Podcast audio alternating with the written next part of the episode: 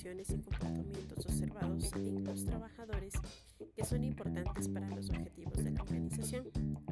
Las evaluaciones eh, permiten ver información que tanto el supervisor, para que el supervisor tome las decisiones o para eh, promocionar un incremento de salario.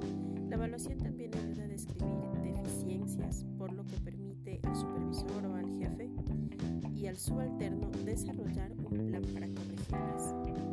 Las evaluaciones sirven para la planeación profesional, al revisar los planes de carrera del empleado debido a sus fortalezas y debilidades exhibidas o mostradas en las evaluaciones.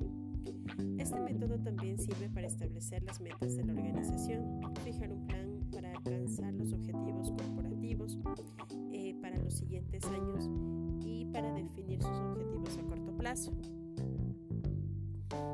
Metas por departamento. Eh, los jefes de cada uno de los departamentos y sus superiores establecen de forma conjunta las metas para sus áreas analizar las metas por departamento. Los jefes analizan las metas del departamento y piden que se desarrollen eh, sus propias metas individuales a cada uno de sus subalternos.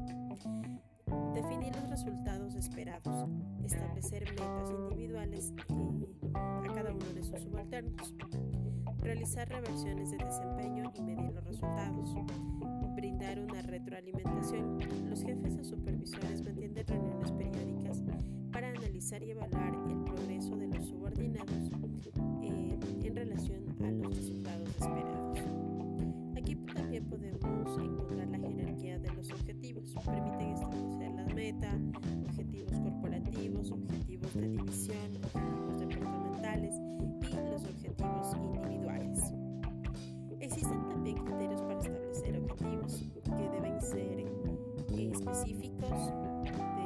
aceptación, flexibles, de accesibilidad, que tengan congruencia y mesurabilidad.